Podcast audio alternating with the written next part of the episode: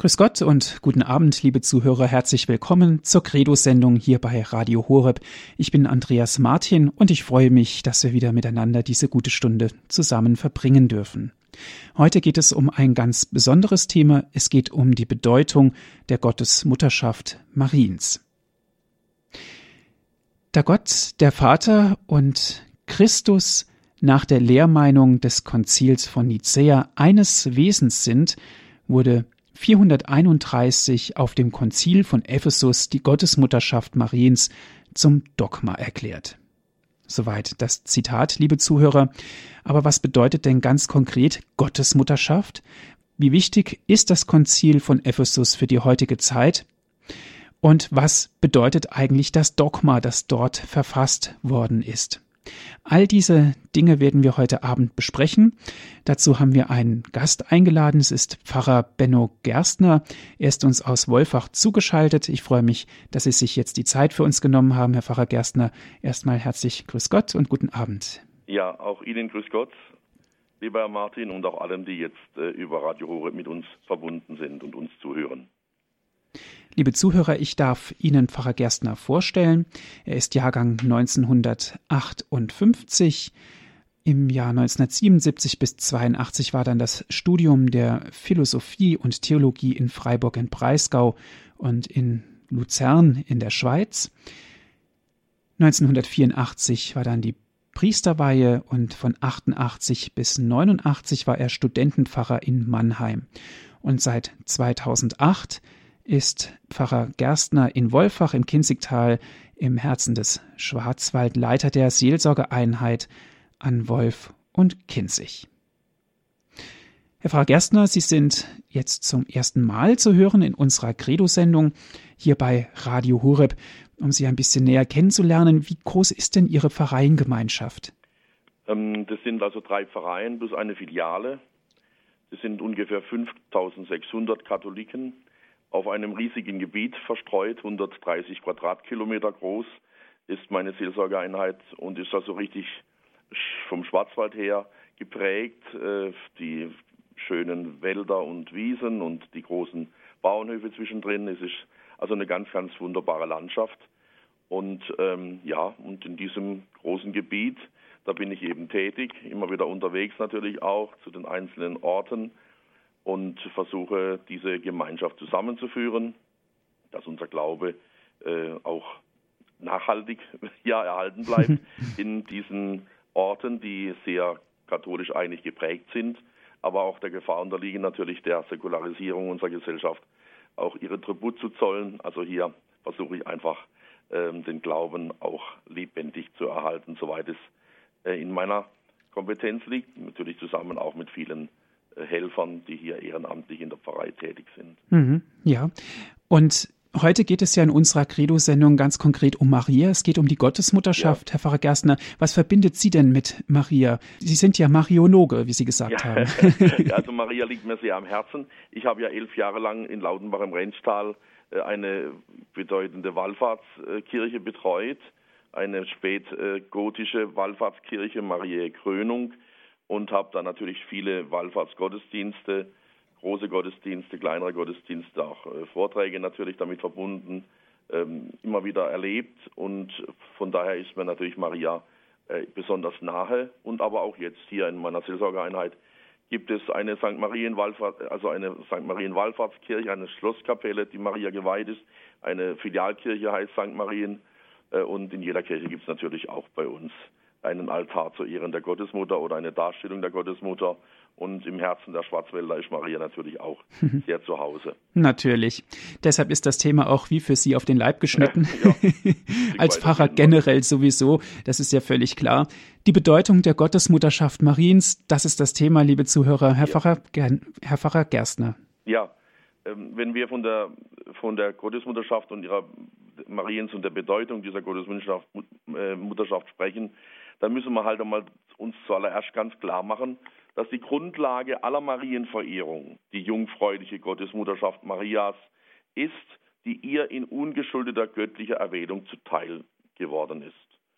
Die ihr geschenkte Gnadenfülle, ihr gläubiges und opferbereites Eingehen auf den Anruf Gottes und ihre unmittelbare Mitarbeit am Werk der Erlösung geben ihr eine hervorragende Stellung unter allen Heiligen.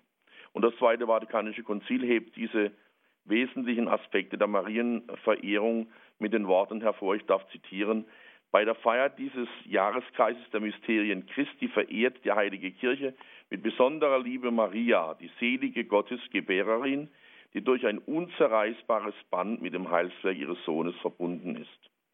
In ihr bewundert und preist sie die erhabenste Frucht der Erlösung. In ihr schaut sie wie in einem reinen Bilde mit Freuden an, was sie ganz zu sein wünscht und hofft. Soweit die Worte des Zweiten Vatikanischen Konzils. Und natürlich auf diesem Hintergrund ist die hohe Zahl marianischer Feste ein Ausdruck der liebenden und dankbaren Hochschätzung auch, die die Kirche Maria entgegenbringt. Und gerade jetzt, wir sind ja im Monat Mai, gerade jetzt ist ja auch wieder ein Monat, in dem wir ganz besonders Maria verehren. Die katholische Volksfrömmigkeit hat ja zwei Monate im Jahr in besonderer Weise der Verehrung Marias zugeordnet, den Marienmonat Mai und dann den Rosenkranzmonat Oktober. Und schon im Mittelalter lassen sich besondere Maiandachten feststellen. Sie hatten ursprünglich die Aufgabe überkommene heidnische Maifeiern römischen und germanischen Ursprungs verchristlichen zu helfen. Dass man aber den ganzen Monat Mai durch tägliche oder häufige Gebete der Gottesmutter weitet, das ist das Ergebnis einer Entwicklung, die im 17. Jahrhundert einsetzt und in der Mitte des 19. Jahrhunderts zum Abschluss kommt. In neuerer Zeit empfahl Papst Paul VI. in seiner Enzyklika Mense Maio, das heißt Monat Mai, vom 1. Mai 1965 die besondere Verehrung der Gottesmutter in diesem Monat und nannte es eine, so sagt er, teure Gewohnheit unserer Vorgänger, diesen Marienmonat zu wählen, um das christliche Volk zu öffentlichem Gebet einzuladen so oft die Nähte der Kirche oder eine drohende Weltgefahr dies verlangten. Also äh, Gottesmutterschaft Marias ganz konkret auch in der Frömmigkeit der Gläubigen. Nun, wenn wir in den Jahreskreis hineinschauen, in den Ablauf eines Kirchenjahres, besser gesagt jetzt auch des weltlichen Jahres, dann schließt sich die Kirche dem weltlichen Jahr insofern an, dass sie gleich an den ersten Tag des neuen Jahres ja ein großes Fest legt, ein Hochfest der Gottesmutter Maria. Und so dürfen wir gleich am Anfang eines neuen Jahres den Lobpreis der Mutterschaft Mariens feiern. Früher war es übrigens der 11. Oktober. Da wurde früher ein besonderes Fest Mutterschaft Mariä gefeiert. Festum Maternitatis Beate Mariae Virginis. Heute, wie gesagt, am 1. Januar sozusagen das Tor in das neue Jahr. Und über die Mutterschaft Mariens denken wir da schon gleich von Anfang an nach. Und dabei ist die Geburt, die Geburt nur der Abschluss eines Geschehens, das mit der Empfängnis beginnt und das seinen Höhepunkt schon am Anfangspunkt hat, in der Empfängnis. Das gilt sowohl für uns alle wie auch für Jesus Christus. Et incarnatus est de Spiritus Sancto ex Maria Virgine et homo factus est, so beten wir im Credo, hat Fleisch angenommen durch den Heiligen Geist von der Jungfrau Maria und ist Mensch geworden. Und im täglichen Angelusgebet, im Engel des Herrn, beten wir, und sie empfing vom Heiligen Geist, und das Wort ist Fleisch geworden. Mutterschaft der Mütter und Mutterschaft der Mutter Maria, das meint natürlich auch die Monate der Schwangerschaft, in denen das Kind im Leib der Mutter wohnt und sich sein Leib bildet. Das Fest Maria Heimsuchung, bei uns am 2. Juli gefeiert, stellt uns die Begegnung der beiden werdenden Mütter vor Augen. Es gibt sogar Wallfahrten, die speziell diesem Thema gewidmet sind. In München, äh, in Bayern gibt es in, bei Straubing eine Wallfahrt äh, Marie Schwangerschaft. Und auch der Titel Genitrix, was jetzt mit Gebärerin meint auch das Empfangen und das Austragen. Maria Dei Genitrix, Maria die Gebärerin, die Gottesgebärerin. Nun, dass ein Kind in seiner Mutter lebt, das wird auch theologisch in, das wird auch in theologischen und hymnischen Texten aufgegriffen.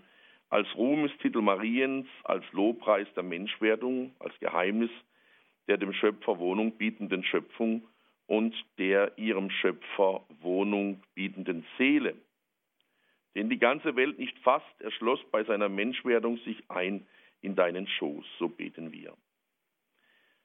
Von Anfang an hat die unüberbietbar innige Nähe zwischen Mutter und Kind in der Schwangerschaft das große, drängende Ziel ihres Abschlusses der Geburt. Das Kind soll werden wie die Mutter, selber atmen, auf eigenen Füßen stehen, Mitmensch sein. Und dazu muss es hinaustreten in die Welt. Insofern feiern wir mit Recht unseren und eben auch Christi Geburtstag.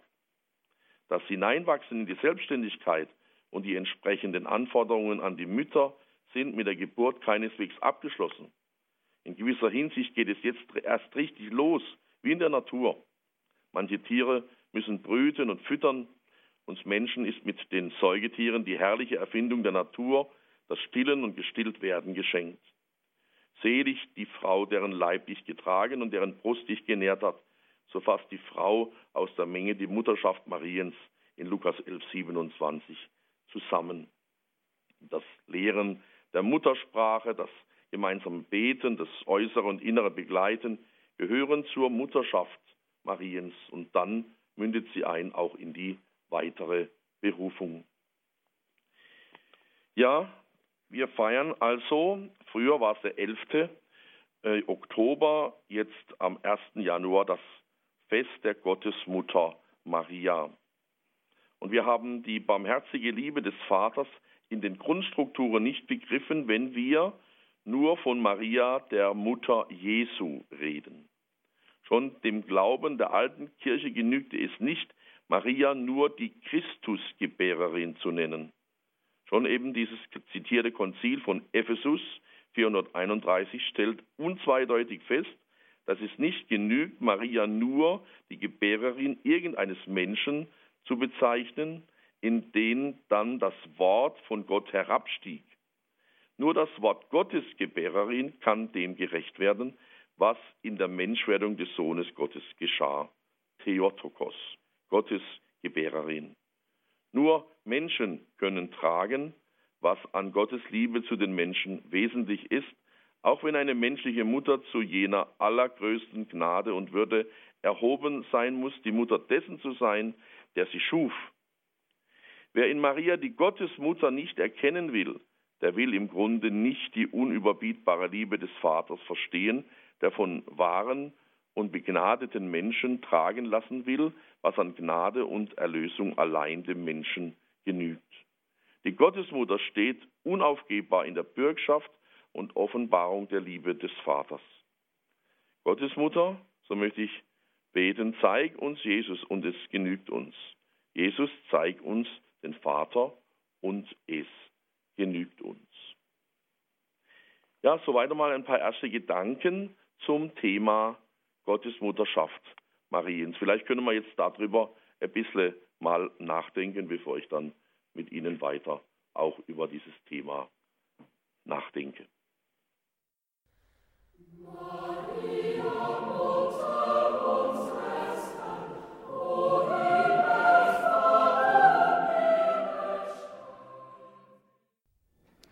Sie haben eingeschaltet in der Sendung Credo hier bei Radio Horeb, liebe Zuhörer, heute mit dem Thema die Bedeutung der Gottesmutterschaft Mariens.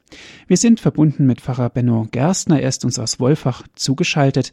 Er hat einen Vortrag zu diesem Thema ausgearbeitet. Hören Sie nun einen weiteren Teil seines Vortrages. Ja, liebe Zuhörerinnen und Zuhörer von Radio Horeb, wir sprachen gerade vom Konzil von Ephesus 431, auf dem die Gottes Mutterschaft Mariens dogmatisiert wurde, ähm, aber eben nicht das Wort Gottes Mutter, sondern das Wort Theotokos, Gottes Gebärerin. Dieses Wort war also ausschlaggebend. Und wir haben gerade darüber gesprochen, dass die Kirche auch mitzieht mit dem weltlichen Jahr und am 1. Januar schon ein Fest auch feiert, ein Hochfest sogar, das Hochfest der Gottesmutter Maria.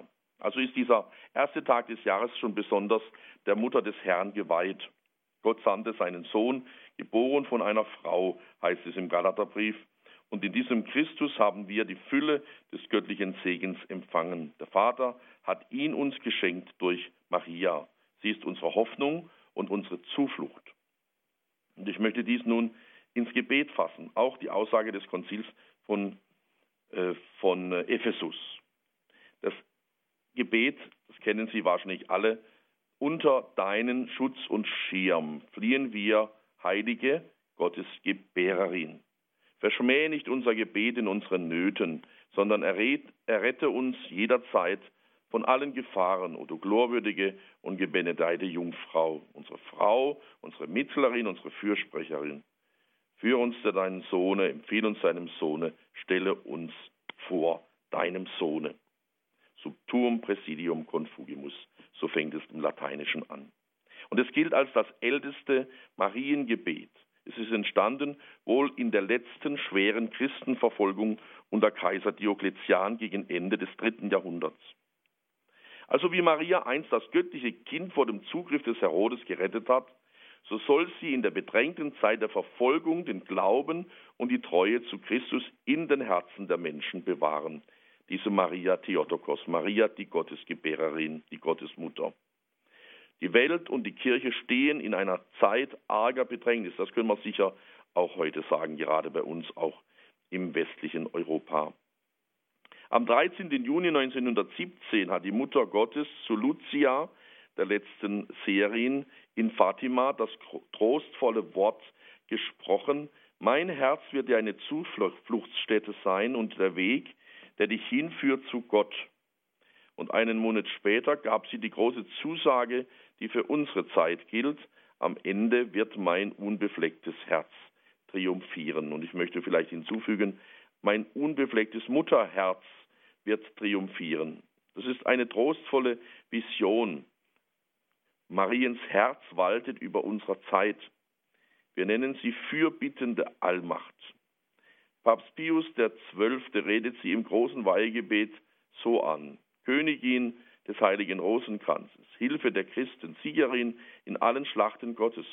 Und ihr vertraute der Papst in der verhängnisvollen Stunde der Menschheit am 8. Dezember 1942, also jetzt schon wieder vor fast 70 Jahren, die Welt und die Menschheit an. Und er tat es mit beschwörenden Worten. Dir und deinem unbefleckten Herzen übergeben wir, vertrauen wir und weihen wir. Zum Abschluss des außerordentlichen Jubiläums der Erlösung 1984 wollte Papst Johannes Paul II., der selige Papst, dass die ganze Kirche diese Weihe wiederhole und er schloss seine Weihe mit den Worten, noch einmal zeige sich in der Geschichte der Welt die unendliche Heilskraft der Erlösung, die Macht der erbarmenden Liebe, dass sie dem Bösen Einhalt gebiete, dass sie die Gewissen wandle, in deinem unbefleckten Herzen offenbare sich allen das Licht der Hoffnung. Ja, liebe Brüder und Schwestern, nun zurück noch einmal zur Theotokos, zur Gottesgebärerin, zur Gottesmutter. Der große Gott tauscht sich vom kleinen Menschen die geschöpfliche Natur ein und gibt dafür der menschlichen Armseligkeit den Glanz seiner Gottesnatur. Maria empfängt den Sohn Gottes in ihrem Schoß, schenkt ihm die Hülle des menschlichen Fleisches und gibt den Segen der Gottheit an alle Menschenkinder weiter. Maria ist gleichsam das Gefäß, welches den umschließt, den das All nicht fassen kann. Maria, die Mutter Jesu Christi. Christus aber ist der Gottmensch. Das bedeutet, die zweite göttliche Person der heiligsten Dreifaltigkeit hat die menschliche Natur aufs innigste mit sich vereinigt. Maria trägt den Gottessohn in ihren Armen und vor ihrem Kind beugen sich alle Lebewesen in Anbetung. Maria, die Mutter Christi des Erlösers. Sie hat uns den heiligen Leib und das Opferblut geschenkt. In vollkommener Willensgemeinschaft war sie die Mithelferin beim Opfertod auf Calvaria. Wer zum Kreuz aufblickt, sieht auch die Mutter des Herrn und findet durch sie die Kraft, ein Ja zu den Kreuzen des Lebens zu sagen, seines persönlichen Lebens. Maria, die Mutter Christi, unseres Lehrers, sie mahnt uns, alles, was er euch sagt, das tut. Maria, die Mutter Christi, der unser Weg zum Vater ist. Nur in ihm allein können wir das Heil erlangen. Durch Mariens mütterliche Bereitschaft ist der Mittler zwischen Gott und den Menschen in diese Welt eingetreten. Das sollen wir uns immer wieder klar machen und die Großartigkeit dieses Geschehens auch bedenken. Nun, Maria ist Gottes Mutter auf eine einzigartige Weise. Sie hat im Heilsplan eine ganz besondere Stellung, denn ihr Fiat, es möge also geschehen, hat von der menschlichen Seite her über die Verwirklichung des göttlichen Geheimnisses entschieden. Sie allein unter allen Menschen ist zur Mutter des Sohnes Gottes erwählt. Aus der göttlichen Mutterschaft Mariens ist nach dem Willen ihres Sohnes dann aber, und das ist für uns jetzt ganz bedeutend, eine neue Mutterschaft nach dem Geist hervorgegangen, die sich auf die Kirche bezieht. Die Worte, die Jesus vom Kreuz herabspricht, bedeuten, dass die Mutterschaft derer, die ihn geboren hat, sich in der Kirche und durch die Kirche neu fortsetzt. Die Mutterschaft Marias in Bezug auf die Kirche hat also eine doppelte Richtung. Sie ist einmal Mutterschaft Marias über die Kirche, zum anderen wiederholt sich die Mutterschaft Marias in der Mutterschaft der Kirche. Bevor wir über dieses Thema miteinander weiter nachdenken, wollen wir eine kleine Pause auch wieder einlegen und vielleicht durch ein bisschen Musik unser, äh, unser Denken verschönern.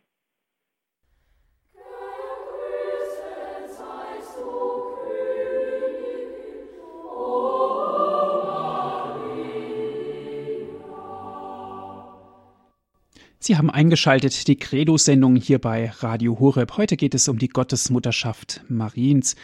Wir sind im Gespräch mit Herrn Pfarrer Benno Gerstner. Ja, liebe Zuhörerinnen und Zuhörer von Radio Horeb, wir haben jetzt schon nachgedacht über Maria, die Gottesgebärerin Theotokos, wie es auf dem Konzil von Ephesus 431 dogmatisiert wurde, das sich niedergeschlagen hat dann auch in einem sehr alten Gebet, das vielleicht noch vor das Konzil zurückgeht und aber schon dieses Thema aufgreift. Das unter deinem Schutz und Schirm fliehen wir, heilige Gottesgebärerin. Und wir haben natürlich ganz stark nachgedacht über Maria, die Mutter Christi. Die Mutter Jesu auf der einen Seite, des Menschensohnes, und die Mutter Christi, des Gottessohnes. Beides vereint sie in sich. Deshalb ist sie nicht nur Jesus Gebärerin, sondern eben auch die Gottesgebärerin. Und sie ist aber auch, und das wurde vom Kreuz herab ja von Jesus selbst so gewollt, Frau, siehe deinen Sohn, siehe deine Mutter. Sie kennen diese Szene, die sich unter dem Kreuz abspielt. Sie ist eben auch die Mutter der Kirche, unserer Kirche, der konkreten, jetzt existierenden, pilgernden Kirche. Und der heilige Augustinus hat schon gesagt, vor vielen hundert Jahren, Wahrlich, Maria ist auch die Mutter der Christusglieder, die wir selber sind. Denn sie hat in Liebe mitgewirkt, dass Glaubende in der Kirche geboren werden. Glaubende, die da sind, Glieder jenes Hauptes, dessen Mutter sie leiblich wurde. Soweit der heilige Augustinus. Und was bedeutet es nun für uns, dass Maria uns als Mutter gegeben ist? Sie wendet uns ihre mütterliche Liebe zu. Sie hat bereits mitgewirkt bei unserer Geburt in der Taufe und sie sorgt sich um unsere Erziehung, um unser Wachstum im geistlichen Leben. Insbesondere führt sie uns zur Eucharistie, sie die eucharistische Frau, wie Johannes Paul II. sie bezeichnet hat. Wenn wir das Empfinden haben, dass unser geistliches Leben nur sehr langsam reift, so legt es sich also nahe, dass wir uns an sie wenden, sie um ihre Führung bitten und uns dieser Führung überlassen. Sie soll uns Fürsprecherin, Helferin, Beistand und Mittlerin sein. Sie ist es vor allem denen, die sich bei sich aufnehmen und in ihr das, die sie bei sich aufnehmen und ihr das Innere ihres Lebens und Herzens erschließen, so wie Johannes es auch getan hat. Also Maria, die Mutter der Kirche. Maria, die Gottesmutter, ist aber auch Typus der Kirche. Ja? Marias Gottesmutterschaft setzt sich fort und wiederholt sich in der Kirche. Die Wirklichkeit der Menschwerdung findet gleichsam ihre Fortsetzung im Geheimnis der Kirche des Leibes Christi. Die Kirche lernt sozusagen von Maria ihre eigene Mutterschaft. Das gilt für die Kirche als Ganze, aber auch für jeden einzelnen Glaubenden. Denn der Herr selbst hat ja gesagt, wir sollen ihm Mutter sein. Matthäus 12,50. Wir sollen Maria, der Gottesmutter, abschauen, wie man Jesus Christus empfängt, indem man sich dem Anspruch Gottes öffnet, ihm mit einem vorbehaltlosen Ja antwortet und nichts von sich selbst, aber alles von der Macht des Heiligen Geistes erwartet. Wir sollen ihr abschauen, wie man Christus zu den Menschen trägt, die sich nach ihm sehnen, wie man durch geringe Dienste und durch den Lobpreis Gottes an sie vermittelt, wie man ihn denen, die suchen, von weiter kommen, darbietet, wie man zur mütterlichen Fürsprecherin für die Nöte der anderen bei ihm wird und wie man seinen Willen an die Menschen übermittelt. Ein mittelalterlicher Theologe, Rabanus Maurus, er sagt, ich zitiere ihn, jene sind meine Mutter, spricht der Herr, die mich tagtäglich in den Herzen der Glaubenden gebären. Zu solcher Vermittlung Jesu Christi an die Welt, die freilich voraussetzt, dass er im eigenen Herzen schon Gestalt gewonnen hat, ist jeder von uns täglich neu gerufen. Wo sie geschieht, da tritt in unserem Leben etwas zutage vom Geheimnis der Gottesmutterschaft der Kirche. Maria und die Kirche wollen erkennbar werden in unserem Leben. Ein Gebet aus der altspanischen Liturgie lehrt uns hierum bitten, ich zitiere. Was einst einmal und im Fleische Maria verliehen ward, eben dies möge nun auch im Geiste der Kirche verliehen werden, dass dich, o oh Christus, der unbezweifelte Glaube im Schoß empfange, dich, der von aller Sündenversehrung befreite Geist gebäre, dich unsere Seele von der Kraft des Allerhöchsten beschattet hege. O gehe nicht weg von uns, sondern gehe von uns aus. Ja, Maria, Typus der Kirche. Maria, sie ist gebenedeit vor allen Frauen. Sei uns gegrüßt, Gottes Gebärerin Maria, verehrungswürdiges Kleinod des ganzen Erdkreises, Lampe, die nicht erlischt, Krone der Jungfrauschaft, Zepter der Rechtgläubigkeit, Heiligtum, das nie zerstört wird, Gefäß des Unfassbaren, Mutter und Jungfrau, dank welcher es in den heiligen Evangelien heißt, gebenedeit, der da kommt, im Namen des Herrn. Ja, liebe Zuhörerinnen und Zuhörer von Radio Horeb, nicht immer war die Gottesmutterschaft Mariens so selbstverständlich angenommen. Immer wieder gab es auch Kämpfer dagegen und natürlich auch Verteidiger dieser Gottesmutterschaft Mariens. Die Worte, die Sie gerade gehört haben, die stammen aus der Predigt des großen Verteidigers der Gottesmutterschaft Mariens, des heiligen Patriarchen Kyrill von Alexandrien, auf dem Konzil von Ephesus. Da hat er diese Worte gebraucht, von dem wir gerade vorhin ja schon eingangs gesprochen haben, dieses bedeutende Konzil vor über 1500 Jahren. Da hat er eben diese Worte gebraucht und gekämpft für Maria Theotokos, Maria die Gottesgebärerin.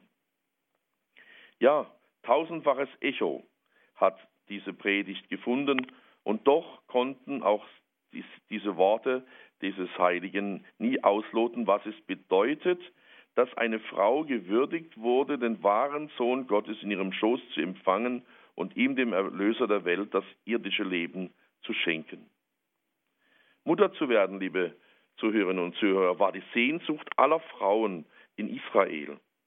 Ja, manche wünschten sich, einmal Mutter des verheißenen Messias werden zu dürfen. Das war ein Wunsch frommer Frauen in Israel, bevor Jesus auf dieser Welt war. Aber die Jungfrau von Nazareth hat mehr empfangen als einen begnadeten Befreier seines Volkes von äußerer Knechtschaft, so hat man den Messias ja zunächst einmal eingeschätzt und gewollt, und zwar nicht aus dem Willen des Mannes, sondern aus Gott. Und darum wird auch das Kind heilig und Sohn Gottes genannt werden, verkündet der Engel der werdenden Mutter und dem erwählten Pflegevater Josef gegenüber, begründet der Engel den Namen Jesus, denn er wird sein Volk von seinen Sünden erlösen. Größeres wurde in der Weltgeschichte von keinem Kind vorausgesagt. Eine höhere Erwählung, Auserwählung wurde keiner anderen Frau je zuteil. Maria, sie konnte in der Stunde der Verkündigung nicht ahnen, was dies alles bedeutete. Sie glaubte und sie ergab sich dem Anruf Gottes als Magd des Herrn. Man braucht sich jetzt nicht in großen und schweren Dreifaltigkeitsspekulationen, Trinitätsspekulationen zu ergehen, um wenigstens zu spüren, in welch unvorstellbarer Weise durch diese Menschwerdung Gottes mit der begnadeten Mutter alle Frauen ausgezeichnet wurden. Um das Unheil der Menschheit, die Gott Entfremdung, die Sünde an der Wurzel zu treffen, wollte der Sohn Gottes sein Gott gleich sein nicht festhalten, sondern nahm Knechtsgestalt an, und zwar an der Keimzelle menschlichen Lebens im Schoß einer irdischen Mutter. Eine innigere Verbindung konnte der Schöpfer mit seiner Kreatur nicht eingehen, greifbarer konnte die Weltnähe Gottes nicht werden. Das Wort ist Fleisch geworden, das ist ein erregender Satz. Und eine Frau hat es ihm bereitet. Es ist nicht schwer zu begreifen, dass die Mutter des sündenlosen Erlösers von aller Sünde nicht selbst unter der Gewalt dieser Unheiligkeit gestanden haben durfte. Hier gründet das spätere Dogma von der Bewahrung Mariens vor der Erbsünde sowie die Glaubensüberzeugung der Kirche von der Freiheit der heiligen Jungfrau auch von persönlichen Sünden. Der heilige Augustinus hatte es so formuliert. Wegen der Ehre des Herrn will ich, dass sie ganz und gar nicht in Frage komme, wenn von Sünden die Rede ist. Und in der Tat beruhen alle sogenannten Privilegien Mariens auf ihrer Würde als Gottesmutter. Diese selbst aber bleibt so gut ein Glaubensgeheimnis wie das Wesen ihres Sohnes als Sohn des lebendigen Gottes. Vom Sohn her fällt das Licht auf die Mutter zurück, wie dies jene Frau aus dem Volk begriff, als sie begeistert ausrief, Selig der Leib, der dich getragen und die Brust, die dich genährt hat. Die Antwort, die Christus darauf gab, lässt wie andere Weisen des Verhaltens Jesu erkennen, dass auch für seine Mutter nicht die Bande des Blutes über die Nähe zu ihm entschieden, sondern die gläubige Hingabe. Aber Maria hat sich eben in der Stunde der Bewährung und ihr ganzes Leben lang als die Glaubende erwiesen und hat, wie Augustinus mehrmals betont, zuerst im Geist und dann im Schoß empfangen. Und so wurde sie zur Mutter der Gläubigen des neuen Bundes. Sie hat freilich auch gespürt, welche Auszeichnung ihr zuteil geworden war. In Anerkennung ihrer unverdienbaren, das heißt gnadenhaften Erwählung, aber auch mit gesundem Selbstbewusstsein hat sie in ihrem Danklied, dem Magnificat, bekannt, siehe von nun an preisen mich selig alle Geschlechter. Die Kirche, die in Maria ihr eigenes Urbild erblickt, singt dieses Lob durch die Jahrhunderte weiter. Die Frage ist nun an alle Zuhörerinnen und Zuhörer und an, auch an mich selbst natürlich, wie es bei uns. Singen wir dieses Lob der Gottesmutterschaft auch weiter? Singen wir das Lob der Gottesgebärerin weiter? Singen wir das Lob der Maienkönigin weiter? Der vorrangige Sinn christlicher Heiligenverehrung ist der Lobpreis der Herrlichkeit Gottes, der seine Größe und Güte durch seine Erwählten transparent macht, wie der Künstler die bunten Kirchenfenster für das Licht der Sonne. In keiner dieser Gestalten der Heils- und Weltgeschichte hat der Schöpfer seine Macht und Liebe so überzeugend und staunenswert kundgetan wie in der Gebenedeiten vor allen anderen Frauen. Sie ist die schönste von allen, wie es im Lied heißt, weil sie die Begnadete von allen ist. All das ist in der gebenedeiten Mutter des Erlösers vereinigt. Mit welcher Liebe wurden und werden Frauen besungen, keine verdient mehr Bewunderung, Dank und Zuneigung als unsere liebe Frau. Vor keiner fraulichen Schönheit, vor keiner mütterlichen Liebe versagen die Worte so sehr ihren Dienst wie vor diesem Gefäß der Auserwählung. Auch wenn wir ihre Größe nicht auszuschöpfen vermögen, so können wir doch immer wieder staunen, danken und Lob singen und, nicht wie so oft gedankenlos, sondern mit jenem Heiligen Geist, mit dem auch Elisabeth erfüllt war, sprechen. Du bist gebenedeit unter den Frauen und gebenedeit ist die Frucht deines Leibes, Jesus. Ja, besingen wir die Gottesmutter wieder einmal nach den gehörten Worten. Preisen wir sie in den Weisen der Musik.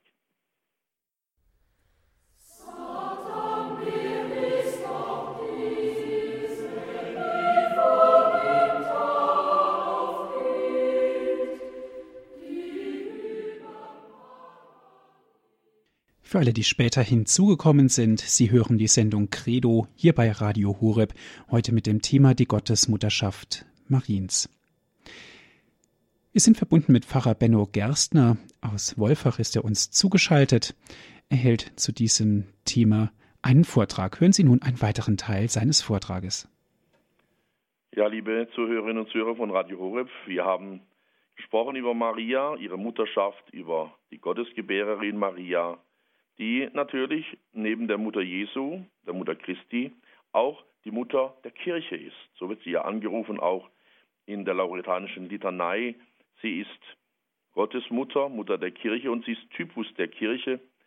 Ähm, immer wieder wurde dies natürlich auch angegriffen, von Anfang an bis in die heutige Zeit hinein. Und immer wieder gab es große Verteidiger auch der Gottesmutterschaft Mariens. Kyrill von Alexandrien habe ich vorhin genannt. Aber natürlich müssen wir selber auch dazu beitragen, dass die Gottesmutterschaft Mariens in unseren Herzen ihren Platz hat und hinausgetragen wird, auch in unsere Welt, mit ihrer wunderbaren Botschaft, dass wir in diese Gottesmutterschaft auch eingeschlossen sind, dass wir auch daran teilhaben dürfen. Aber dass wir auch diese, diese Eigenschaft der Gottesmutter in uns aufnehmen und dass wir in uns auch diese Geburt Jesu Christi bewirken, diese geistliche Geburt. Der heilige Gregor von Nyssa, er sagt, es möge jede Seele Mutter Christi werden. Das ist ein wunderbarer Gedanke, den ich Ihnen jetzt auch noch weitergeben möchte. Seit frühester Zeit weiß ja die christliche Theologie und Frömmigkeit um eine dreifache Geburt Jesu Christi. Eine ewige, göttliche aus dem Vater, eine zeitliche, leibliche aus der Jungfrau Maria und eine mystische, geistliche aus den Herzen der Glaubenden. Von der ewigen Geburt des Gottessohnes aus dem Vater sagt schon Tertullian im zweiten Jahrhundert, der Logos gehe hervor, gleichsam aus dem Mutterschoß seines Herzens. Und nicht anders auch Duns Scotus im 13. Jahrhundert, aus dem Herzen, das heißt aus dem geheimnisvollen Schoß des Gottes und Vaters, wird der Sohn geboren. Durch diese ewige Geburt besitzt er die göttliche Natur. Und wie eine Fortsetzung, ein zeitliches Abbild dieser ewigen göttlichen Geburt ist dann die menschliche Geburt des Logos, also Jesu, des Christus, aus Maria. Der heilige Ambrosius sagt, aus dem Herzen des Vaters springe das ewige Wort in das Herz der Jungfrau, um aus ihr einen menschlichen Leib, die menschliche Natur anzunehmen. Und so wird Maria als jungfräuliche Gottesmutter das irdische Abbild des göttlichen Vaters. Wie er dem Sohn sein ganzes göttliches Sein schenkt, so darf Maria ihm sein ganzes irdisches Sein schenken. Diese Geburt aus der Jungfrau Maria aber ist nicht Selbstzweck, wie schon im Galaterbrief äh, das erkennbar ist. Sie hat zum Ziel, dass wir alle den Gottessohn im Heiligen Geist empfangen und in ihm umgestaltet werden. Wie einst Maria den Logos, also Jesus, den Christus, durch das Wort des Glaubens, so sagt Origenes, empfangen hat, so soll auch die Kirche und damit die einzelne Seele gleich Maria Logos-Trägerin werden, also Christusträgerin werden, den Logos Christus selbst in ihrem Herzen gebären. Und so wird die Kirche und die Einzelseele in dieser geistigen Geburt zur Mutter Christi. Nach dem heiligen Augustinus ist, ich zitiere, das Herz des Gläubigen diese Nachbildung des jungfräulichen Leibes Marias, der Ort, wo sich Seele und Wort begegnen. Maria ist das große Vorbild aller gläubigen Seelen. Was sich einst geschichtlich in ihr begab, soll sich geistig in den Herzen wiederholen. Konkret ist diese Empfängnis Jesu Christi in uns geschehen in der Taufe. Nun gleichen wir Maria, seiner jungfräulichen Mutter. Auch wir tragen seit unserer Taufe Christus in uns. Auch in uns will er wachsen und durch uns geboren werden und zur Welt kommen. Und wir sind nun gefragt, ob wir ihm Raum geben in uns, ob wir zulassen, dass er unsere Kräfte verzehrt und ob wir ihn Gestalt gewinnen und hervortreten lassen aus dem Verborgenen unseres Herzens in unseren Worten und Taten, sodass er wiederum sichtbar werden und wirken kann unter den Menschen wo wir das verweigern und dem Herrn uns selbst und unser Leben vorenthalten, das heißt sündigen, da sagen wir Nein zu unserer Berufung. Zu unserer Berufung, Gottesmutter zu sein, und wir machen damit an unserer kleinen Stelle Mariens Gottesmutterschaft vergeblich. Es ist, so sagt Methodius von Olympos, es war im dritten, vierten Jahrhundert, es ist halbe Frömmigkeit, die Geburt des Logos aus der heiligen Jungfrau gläubig zu bekennen, aber eben diese Geburt durch Sünde im eigenen Herzen zu verhindern. Das Geheimnis der Gottesmutterschaft Mariens will also nicht ohne uns zu seiner Erfüllung kommen. Es erfüllt sich in uns, wenn wir Christus liebend betrachten, beten, mit ihm leben, in seinem Sinne reden und handeln und so in unserem Innern seine eigenen Wesenszüge geistigerweise aufstrahlen lassen und nicht zuletzt, das betont vor allem Gregor der Große, wenn wir ihn verkünden und so dazu beitragen, dass er auch im Herzen unseres Nächsten empfangen und geboren wird. Der Herr selbst hat das deutlich zum Ausdruck gebracht, wenn er sagt, Mutter sind mir die, die das Wort Gottes hören und danach handeln. Er wollte uns alle einbeziehen in die Mutterschaft für ihn und er verlangt sehr danach, dass wir uns so auf diese Berufung einlassen, wie die Gottesmutter Maria, die für immer die Gefährtin derer sein will, die bereit sind, Christus zur Welt zu bringen. Lassen wir diesen Gedanken noch ein bisschen mit Musik in uns nachklingen, bevor ich dann auch zum Abschluss meines Vortrags gelangen möchte.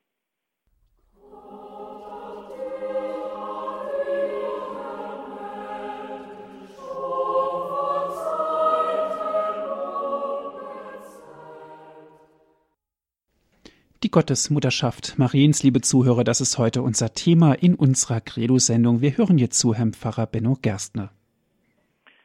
Ja, liebe Zuhörerinnen und Zuhörer, wir haben jetzt schon viel nachgedacht über diese Thematik, diese sehr interessante und heilsrelevante Thematik der Maria Theotokos, der Gottesgebärerin, der Gottesmutter Maria. Rätselfrage an Sie, welches, bei welchem Gebet erleben wir am meisten, dass Maria unsere Mutter ist? Bei welchem Gebet erleben wir am meisten, dass Maria unsere Mutter ist? Denken Sie mal ein bisschen nach. Und die Antworten, die sind wohl verschieden. Aber für viele ist es sicher das Ave Maria, das Gegrüßet seist du Maria.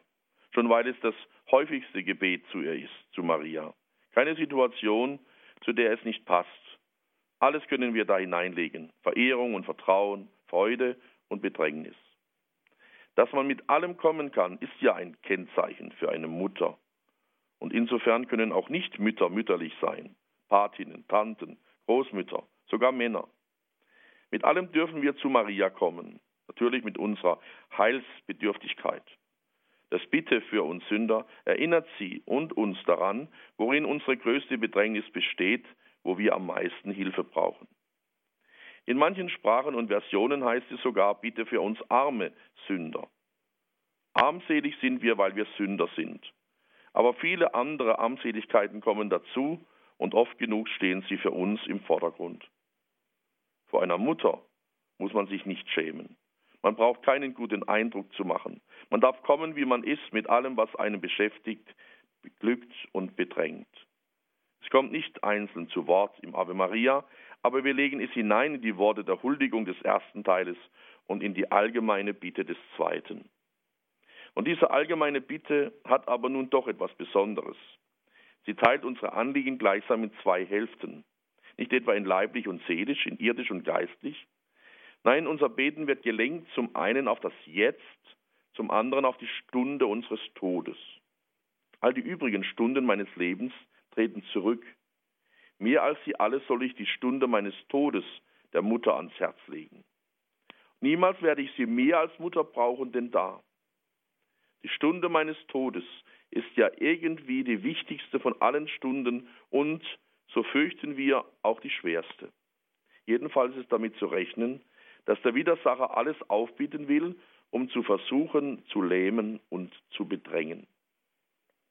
Den Gedanken daran kann man verdrängen, man kann ihn krankhaft kultivieren oder man kann ihn einfach Maria in die Hände legen.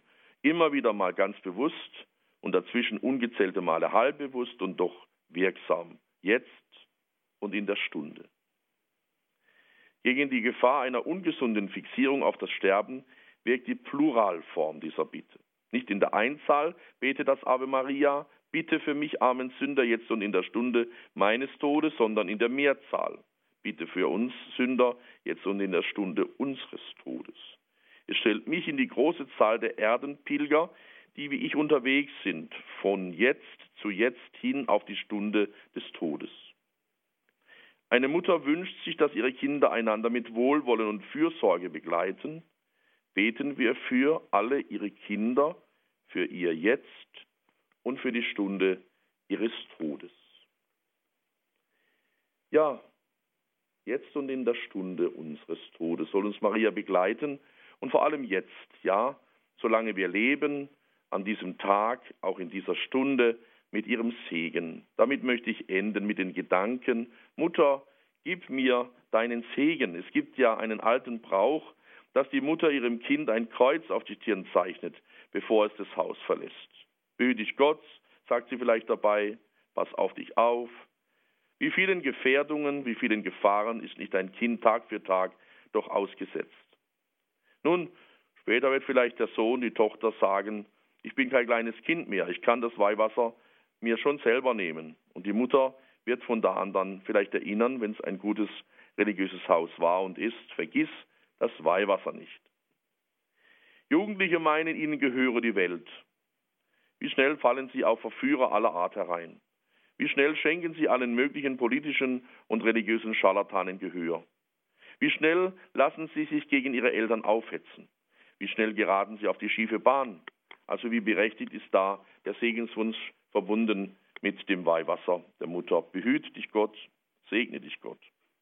Wenn die Kinder schließlich erwachsen geworden sind und selber eine Familie gründen, dann zeichnet vielleicht die Mutter am Hochzeitstag ihrem Kind noch einmal das Kreuz auf die Stirn. Behüte dich Gott.